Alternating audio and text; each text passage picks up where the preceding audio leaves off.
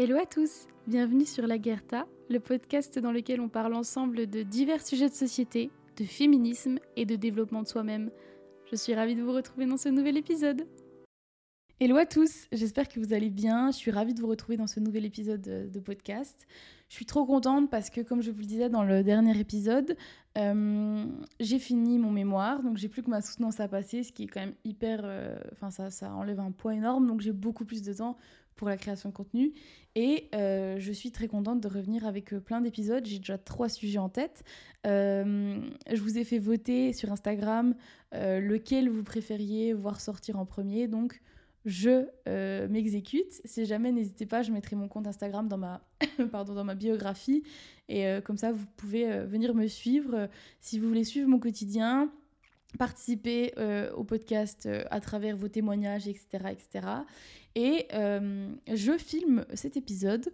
C'est très compliqué pour moi, mais je me dis que ça permet aussi à de nouvelles personnes de me découvrir. C'est la première fois que je filme un épisode de podcast. Et ce film, enfin ce, cet épisode, si vous voulez le retrouver avec la version filmée, sera sur YouTube euh, euh, sous le nom encore une fois de La Guerta Podcast. Aujourd'hui, on se retrouve pour un sujet qui est très compliqué. Pourquoi très compliqué? Parce que euh, on va parler du fait de nourrir ses démons. Alors, qu'est-ce que j'entends par nourrir ses démons? Nourrir ses démons, c'est nourrir les parts d'ombre qu'on a en nous, euh, qu'on va bien cacher, bien mettre de côté parce qu'on n'a pas envie de les traiter, parce qu'on n'a pas envie de les voir, parce qu'on n'a pas envie de reconnaître que on a ces comportements répétitifs, euh, ces fonctionnements d'autosabotage, ces schémas qu'on va répéter en se mettant par exemple toujours en couple avec des personnes très toxiques, très violentes, etc. Euh, parce qu'on n'a pas envie de se rendre compte que euh, dans certaines situations, à chaque fois, on a la même émotion qui se répète et une émotion qui est un peu néfaste pour nous. Donc en fait, c'est tout un travail de l'ombre qu'il y a en nous et qui apparaît dans certaines situations, dans certains moments, pour une raison, parce qu'il y a un élément déclencheur. Euh, et euh, ce travail de l'ombre, j'en avais entendu parler la première fois euh, avec Chloé Bloom, qui est une, femme qui, fait, qui a fait beaucoup de coaching, qui, se, qui, bref, qui sur les réseaux sociaux et que, et que j'aime bien suivre, même si je suis pas d'accord avec tout, mais que j'aime bien suivre. Et en fait, elle, a, fait elle a sorti un programme qui s'appelle, je crois, L'ombre travail de l'ombre, je sais plus. Et en fait, dans un de ces épisodes de podcast, elle parlait justement du travail de l'ombre, du fait que euh, c'est quelque chose qui est essentiel pour euh, évoluer, euh, pour progresser, pour se comprendre, pour se connaître, etc. Et en ça, je suis vraiment totalement d'accord avec vous. Comment est-ce que moi j'ai commencé à travailler, sur, mon, sur, sur mes parts d'ombre? En fait, les pardons, c'est vraiment quelque chose dont on n'a pas envie de parler, qu'on n'a pas envie, euh, on n'a pas envie d'aller creuser, on n'a pas envie de se rendre compte que on fait ça. Parce que c'est tellement plus facile pour nous, en fait, en réalité, euh, de se dire que, par exemple, si on est dans des relations toxiques toute notre vie, si toute notre vie, euh, on va se mettre en couple avec quelqu'un de très mauvais, bah, en fait, c'est la faute de l'autre. C'est la faute de notre vécu, c'est la faute euh, des choses qu'on a pu subir, des traumatismes qu'on a pu avoir, etc. Et que c'est pas de notre faute. Parce qu'en fait, se dire que c'est de notre faute, c'est très difficile parce que quand on se rend compte que, enfin, quand on se dit que c'est de, de, notre faute, pardon, bah, en fait, ça nous responsabilise. Et ça nous oblige à devoir nous, nous remettre en question, remettre en question notre fonctionnement pour justement que ce, ces démons-là disparaissent. Et c'est beaucoup plus facile d'accuser quelque chose d'autre que de nous nous accuser parce que c'est dur en fait de se dire que c'est nous que c'est nous qui nous auto-sabotons et que c'est pas juste autre chose. Et ça n'enlève rien au fait que ce qu'on a vécu, ce qu'on a subi euh, est une explication hyper normal à nos comportements, à nos, nos, nos, cycles, nos schémas répétitifs. Ça explique, mais ça n'excuse pas, encore une fois. C'est-à-dire que moi, bon, comme je, pour ceux qui suivent le podcast, vous savez, j'ai subi des, des, des, des, agressions sexuelles euh, quand j'étais plus jeune par deux, par deux garçons. Euh, et en fait, ça, ça, a créé en moi une manière de, de, vivre ma sexualité très compliquée et une manière aussi de, de me mettre en couple avec certains hommes et d'avoir vraiment ce truc de, euh, de vouloir euh, ne pas faire confiance, fuir ou donner beaucoup trop de ma personne, enfin vraiment avoir des comportements répétitifs dans chacune de mes relations. Et en fait, j'ai toujours dit à Adri, donc mon copain, je lui ai toujours dit, bah, en fait, si je veux être tout à fait honnête avec toi, ce que j'ai vécu, ça explique mon comportement, mais ça excuse pas tous mes faits, en fait. Je vais pas excuser tout ce que je te fais vivre ou toutes mes manières de réagir qui sont pas forcément saines par ce que j'ai vécu. Parce que sinon, ça voudrait dire que je me définis par ce que j'ai vécu. Je me définis, moi, Faustine, en tant que juste une femme qui a subi des violences sexuelles. Et c'est... C'est difficile de reconnaître ça. Mais en fait, ça me définit pas. Ça me ça fait partie de mon histoire, ça fait partie de, ce que je suis, mais ça ne me définit pas en tant que personne. Ça ne va pas maîtriser toute ma vie, parce que sinon, ça veut dire que je laisse une place de choix, la place priori, enfin la place principale de ma vie à ce que j'ai subi. Et donc, ça donne à mes souffrances et à ces agresseurs une place immense, et ça leur permet d'avoir encore du pouvoir sur ma vie à l'heure actuelle. Et ça, je ne veux pas. Sauf que pour en venir à ce cheminement-là, ça veut dire que je dois remettre en question ce que je suis, ça veut dire que je dois remettre en question euh, ma manière de réagir, ça veut dire que je dois être honnête avec moi-même et me rendre compte que j'étais à ce moment-là très jalouse, que j'étais pas forcément facile à vivre, euh, que je faisais pas du tout confiance, que j'avais vraiment des comportements qui étaient pas cool et t'as pas envie, honnêtement, de te dire, ben en fait, euh, je suis comme ça t'as pas du tout envie de te dire que je suis quelqu'un. Enfin, t'as pas envie de, de dire, bah en fait, oui, je suis quelqu'un de jaloux, euh, je suis quelqu'un euh, euh, de méfiant, je suis quelqu'un qui peut avoir des tocs absolument insupportables pour la personne avec qui tu vis. T'as pas envie de te dire ça parce que toi, t'as envie d'être une personne sympa, une personne cool, une personne drôle, une personne aimante, une personne avec qui c'est facile de vivre. Et c'est très difficile d'aller creuser et de se rendre compte que, ben oui, ben non, t'as des choses qui sont très compliquées et qu'il faut travailler dessus. Ce qui m'a fait vraiment le déclic, euh, ce qui enfin vraiment pour le moment là, parce que je suis en plein dans ce travail-là, donc euh, je pense qu'il y aura d'autres épisodes sur ces sujets-là, ce sujet-là, pardon. Euh, le, plus gros déclic, on va dire, le plus gros travail que j'ai entrepris ces derniers temps, et vraiment j'ai vu une... Enfin, ça a été très très difficile et j'ai vu véritablement quelque chose se, se transformer en moi quand j'ai mis le doigt dessus. C'est travailler... En fait, c'est me rendre compte d'un comportement que j'ai depuis que je suis toute petite. Et j'avais pas envie du tout de me rendre compte de ce comportement. J'avais pas envie de le conscientiser. Il était dans mon inconscient. J'avais quand même une part de moi qui en avait un petit peu conscience, mais j'avais pas envie de le reconnaître. Qu'est-ce que c'est? C'est que, en fait, j'ai besoin de me faire plaindre. Ah, c'est horrible de dire à voix haute. mais en fait, pendant très très longtemps, euh, enfin en fait, toute, euh, moi je, je, suis née dans une famille où, dans laquelle ma maman a subi des choses quand même pas très faciles, enfin complètement horribles. Euh, elle a perdu ses deux parents quand elle avait 20 ans, ils sont morts les deux d'un cancer à un mois d'intervalle. ça a été des, des années d'horreur. Ensuite, quand elle s'est mise avec mon père, il était stérile. Ils ont dû faire une procédure de don de sperme. À l'époque, c'était le début, donc c'était très difficile. ils ont, enfin, c'était les débuts ça faisait quelques années, mais ça, restait très difficile. Mon papa l'a trompée, donc il l'a trompée pendant qu'elle était enceinte. Elle s'est retrouvée avec un prêt d'une maison, pas de travail, euh, toute seule en fait. Euh, toute seule en fait à, devoir gérer tout ça. Et, euh, et ça a été vraiment hyper compliqué, hyper difficile. Ça a été vraiment des épreuves. Et en fait, pendant ces épreuves, euh, elle a vraiment eu ce truc de se dire ben je me plains pas. Je me plains pas, j'ai pas envie de me plaindre, on se plaint pas dans la vie, on avance. Et en fait, du coup, elle nous a inculqué une valeur qui est super, le fait de toujours avancer, de toujours rebondir, mais un peu trop. C'est-à-dire que le rebondir, c'est essentiel dans la vie. On est obligé de rebondir. On est obligé de, de, sortir, comme je vous disais, de statut de victime pour pouvoir se construire, pour pouvoir avoir la vie qu'on désire, etc., etc. Mais on ne peut pas rebondir si on ne s'est pas posé cinq minutes pour se rendre compte de ce qu'on avait vécu, pour conscientiser ce que ça avait eu comme impact et, influence sur nous, et pour se dire, ok, j'ai vécu ça, ça influence ma vie de telle façon, c'est douloureux pour telle, telle, telle ou telle raison, et j'ai mal. Et en fait, il y a besoin à un moment donné de pas se considérer en tant que victime, mais se rendre compte que oui, on a quand même été victime ça ne veut pas dire qu'on va l'être toute notre vie, mais on a été victime de certaines situations. On a de la souffrance par rapport à ces situations. On ne se sent pas bien. On a le droit de pleurer sur son sort, d'avoir besoin d'être cajolé, d'avoir besoin des autres, d'avoir besoin de soutien.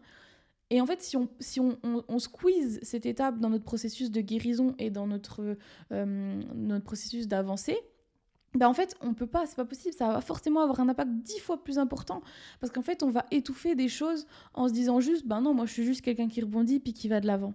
Et donc, ma maman nous a tellement appris à pas dramatiser, à pas trop se plaindre parce que du coup, voilà, que du coup, moi, je me plaignais énormément. Moi, je me plains tout le temps.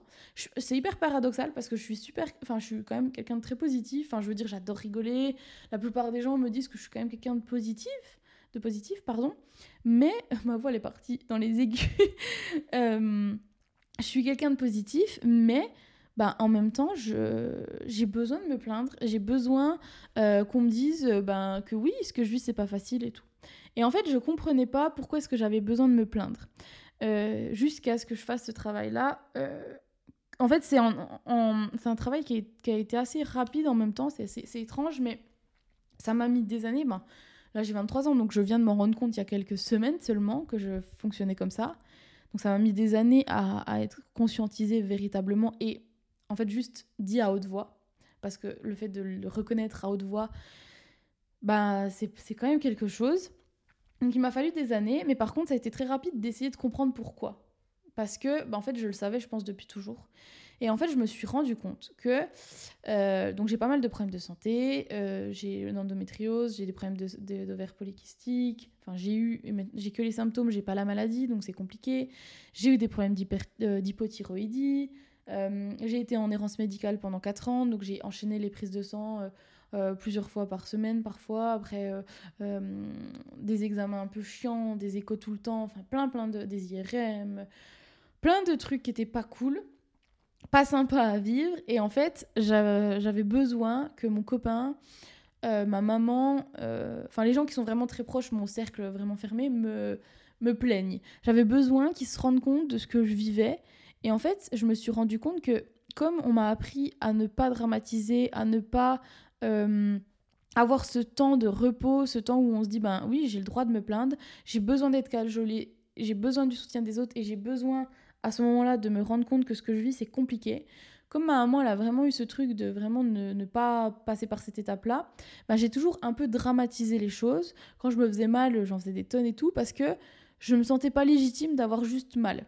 C'est-à-dire que quelqu'un à qui on apprend qu'il a le droit d'avoir mal, et ben du coup, il va prendre ce temps pour se, pour euh, se recroqueviller sur lui-même, euh, pour euh, se faire soutenir, pour pleurer un coup, et après ça va aller, ça va aller mieux. Alors que quand on t'apprend que t'as pas le droit de passer par cette étape-là, mais c'est inconscient, évidemment, ma maman elle faisait pas exprès, et je, veux dire, chacun a le parcours qu'il a, et je ne lui en tiens pas du tout rigueur. Mais du coup, quand on t'apprend à fonctionner comme ça, bah tu crois que t'as pas le droit d'être malheureux, t'as pas le droit, voilà. Et donc moi j'avais besoin d'être malheureuse, en fait, j'avais besoin à un moment donné qu'on me dise, ben oui, ce que tu vis c'est légitime, parce que je me sentais tellement pas légitime dans ma souffrance, j'avais tellement l'impression que ce que je vivais c'était, c'était pas si grave, que du coup j'avais besoin qu'on me dise ben si en fait le fait que les autres me plaignent ça justifiait la souffrance que j'avais. Parce que sinon je me disais ben en fait je comprends pas pourquoi j'ai autant de mal à, enfin pourquoi j'ai autant de souffrance alors que c'est pas si grave ce que je vis. Et du coup je me sentais coupable de souffrir. Et, je sais que quand je parle avec mes copains de mes problèmes de santé, je suis toujours en train de dire, enfin, je dis tout le temps, oui, bon, après, je sais que j'ai pas un cancer, je sais que j'ai pas une vraie grosse maladie, donc euh, je vais pas me plaindre. Et en fait, le fait qu'ils répondent, ben si, t'as le droit de te plaindre, bah en fait, ça me faisait du bien parce que ça me permettait de légitimer ma souffrance. Je sais pas si c'est clair ce que je dis, mais ça me, permettait vraiment de me dire, ben oui, t'as le droit en fait de te plaindre et t'as pas. C'est pas obligatoire que tu. C'est pas obligatoirement parce que ta souffrance n'est pas à l'échelle euh, du maximum, maximum, euh, entre guillemets, même s'il n'y a pas d'échelle de la souffrance, que c'est pas légitime. C'est pas parce que on t'a appris que euh, l'endométriose c'est moins grave qu'un cancer que t'as pas le droit de te plaindre, que t'as pas le droit de trouver ça très difficile de vivre avec l'endométriose. Et du coup, je cherchais la légitimité dans le regard et l'attention des autres. C'est des choses qui vraiment sont difficiles parce que ça veut dire reconnaître que ben ton ego, il aime bien être plein, que ton ego euh, il a besoin du, soutien des autres, il a besoin de, de, la, de la, la l'approbation purée waouh j'ai cherché mon mot l'approbation des autres etc et c'est pas quelque chose qu'on aimerait c'est pas quelque chose qui fait plaisir à entendre et c'est compliqué et, euh, et en philosophie et en spiritualité l'ego est hyper nécessaire il est essentiel l'ego, parce qu'en fait l'ego, c'est vous, c'est le sujet pensant. Sauf que cet ego, il est nourri de choses saines et de choses malsaines. Et en fait, ben, le fait de vouloir se faire plaindre pour se sentir légitime dans sa souffrance parce qu'on a l'impression qu'on n'a pas le droit de se plaindre, bah, c'est nourrir ton ego de quelque chose de malsain et c'est un schéma répétitif. Et c'est-à-dire que bah, ça va vous emprisonner dans quelque chose. Et c'est pas, c'est pas sain pour votre évolution et ça vous bloque et c'est, ça, ça vous empêche d'être libre en fait aussi, tout simplement. Donc du coup, bah, déjà, moi ce que je vous conseille de faire pour faire ce travail de l'ombre, c'est d'essayer de comprendre déjà d'essayer de repérer. Repérer ce qui chez vous est un schéma répétitif. On va dire une femme qui se met toujours en, couple avec des hommes. Euh, euh, bah, par exemple, moi c'était ça avant, je me mettais toujours en couple avec des hommes violents ou qui avaient des problèmes d'alcool ou, ou, autre. Parce que j'avais ce syndrome de l'infirmière parce que inconsciemment je voulais les sauver parce que j'avais l'impression que c'était de ma faute si mon père avait eu des problèmes d'alcoolisme, que j'avais pas réussi à le sortir de ça, que j'avais pas réussi à le sortir de ses mensonges et de tout ça. Et du coup je culpabilisais et donc je me mettais avec des hommes qui étaient comme ça pour les soigner avec ce syndrome de l'infirmière parce que je me disais si je les soigne, enfin c'est inconscient évidemment tout ça on n'en a absolument aucune idée hein, en réalité, enfin si je les soigne, ben, j'ai l'impression que j'ai fait mon travail et que j'ai réparé ce que j'ai pas pu réparer avec mon papa. Donc déjà, prendre conscience de ces schémas répétitifs, c'est essentiel, ou de ces émotions, ou de ces, toutes ces habitudes d'autosabotage, euh, ces défauts, entre guillemets, parce qu'en vrai, euh, le fait de se faire plaindre, on visualise ça dans notre société comme un défaut. Donc prenez-en conscience, comprenez ce qu'ils veulent dire de vous. C'est-à-dire, à partir de quel moment est-ce que vous avez pu remarquer euh, que depuis combien de temps, euh, avec quelle personne vous avez commencé à agir comme ça. Donc en fait, déjà avoir une temporalité de, du début de ces comportements, euh, ça vous permet de cibler un élément qui a pu être déclencheur, quelque chose qui a pu en fait faire naître ce comportement. Et en fait, ce comportement, il est forcément là pour une bonne raison. Il est là pour vous apprendre quelque chose de vous et c'est un comportement de défense. C'est-à-dire que votre corps est bien fait, votre cerveau et votre corps sont bien faits. Ils vont agir pour vous protéger. Et donc, s'ils ont agi comme ça, c'est en défense de quelque chose qui s'est passé. Et ça peut être un tout petit truc, mais ça peut quand même vous avoir traumatisé. Peu importe en fait ce qu'on peut nous avoir l'impression que c'est en termes d'événements, d'intensité on va dire d'événements, ça peut avoir eu une conséquence sur vous et donc vous avoir fait naître ce comportement-là chez vous. Et une fois que vous aurez pu avoir cette temporalité et avoir plus ou moins une idée euh, de d'où ça vient, de quand ça a été déclenché et tout, eh ben, il faut essayer de comprendre ce que ça veut dire de nous et de ce que ça pourquoi est-ce que c'est là? Qu'est-ce que ça doit nous dire? Qu'est-ce que ça a comme impact dans notre évolution personnelle? Euh, Qu'est-ce que ça va nous apporter? Parce que ça va forcément nous apporter quelque chose. Moi, quand j'ai compris que j'avais besoin de me faire plaindre, je me suis dit, bah, pourquoi est-ce que j'ai besoin de me faire plaindre? Qu'est-ce qui fait que j'ai besoin de me faire plaindre? Si j'ai besoin de me faire plaindre, c'est qu'il y a quelque chose en moi qui va pas. Il y a quelque chose en moi. Si, si je savais que ma, ma douleur était légitime et que j'en avais conscience, j'aurais pas besoin que les gens approuvent, entre guillemets, par leur regard ou par leurs mots, ma douleur. J'aurais pas besoin qu'on la légitimise parce que j'aurais simplement confiance en moi, confiance en mes ressentis et conscience de ce que je vis et une conscience assez forte pour qu'on n'ait pas besoin de la prouver derrière, en fait. Donc, ça veut forcément dire quelque chose. Mais en fait, l'erreur qu'il faut pas faire, c'est... Euh, faut pas se battre contre cette ombre, contre cette part de vous, contre cette ombre, cette part de vous, etc. Parce que, en fait, c'est pas votre ennemi. Si c'est là, comme je le dis, c'est pour une bonne raison. Et c'est votre corps, votre âme, votre esprit qui tout simplement se défend, se protège. Donc plutôt que de visualiser cette chose comme quelque chose qui est négatif, nocif et qui est un ennemi, visualisez-le surtout comme quelque chose qui, qui a besoin d'être aimé. En fait, c'est une part de vous, une part de votre vécu, de votre histoire, qui a besoin d'être écoutée, qui a besoin d'amour pour guérir. C'est-à-dire que tous les comportements nocifs qu'on a envers soi ou envers les autres, c'est les conséquences de quelque chose en nous qui n'est pas guéri, qui a subi quelque chose qui lui a fait du mal et qui a besoin qu'on l'écoute pour pouvoir se soigner. Et en fait, il va falloir, on a l'impression donc qu'il faut se battre en réalité, mais en fait, il faut nourrir cette part de vous. C'est-à-dire, il faut la nourrir d'amour, il faut, il faut la nourrir euh, de douceur, il faut essayer de se réconcilier avec vous, parce qu'en fait, ça va vous permettre d'avancer et et, de comprendre en fait ce qui fait votre parcours, ce qui fait votre personnalité, ce qui fait ce que vous êtes. Et en fait, plus vous allez être à l'écoute de vous-même, de vos ressentis, de vos comportements, plus vous allez vous en libérer, plus ça va être salvateur et plus vous allez vous, vous soigner, vous sauver et vous sentir complètement, pleinement euh, aux commandes en fait de vos ressentis, de votre vie, de vous. Et, et plus ça, ça, oui, ça va être salvateur en fait. Et en fait, on apprend plus l'événement est difficile, plus le sujet est difficile, plus c'est difficile de traiter cette part de vous, plus cette part de vous est impactante et plus elle est malade en fait, et plus elle a de l'influence sur votre quotidien et sur votre personnalité, et plus vous allez justement devoir la nourrir et l'aimer pour l'apaiser. Et donc, c'est la première chose que je vous dirais dans ce premier épisode sur les parts de l'ombre. Euh, c'est la première chose qui est essentielle pour moi, c'est d'essayer de comprendre ces parts d'ombre pour les traiter, les soigner et les apaiser. Donc voilà, j'espère que cet épisode vous aura plu. Euh, c'est la première fois que je le filme, ça va être un peu difficile au montage, je pense qu'il sera peut-être un peu moins euh, de bonne qualité au niveau du son. J'espère que ça, ça ira quand même. Euh, moi, je vous fais plein de gros bisous. Comme je vous disais, n'hésitez pas à me rejoindre sur les réseaux sociaux, TikTok ou Instagram.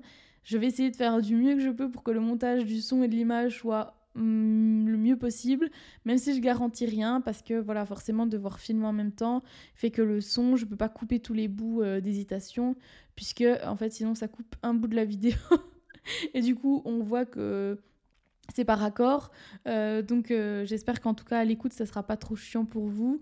Et si je vois que vraiment l'écoute est moins qualitative parce que je filme en même temps, bah, j'arrêterai de filmer ou je trouverai d'autres solutions. Donc voilà, n'hésitez pas surtout aussi, je le dis pas souvent, mais à mettre une note sur euh, Spotify ou Apple Podcast ou un commentaire, ça me permet vraiment de faire grandir le podcast et ça permet à l'algorithme surtout de le mettre en avant. Donc n'hésitez pas. Je vous fais de gros bisous et hum, prenez soin de vous et merci beaucoup d'avoir écouté cet épisode. Euh, j'espère qu'il vous aidera dans votre processus euh, d'évolution personnelle. Voilà, je vous fais des gros bisous. À la prochaine.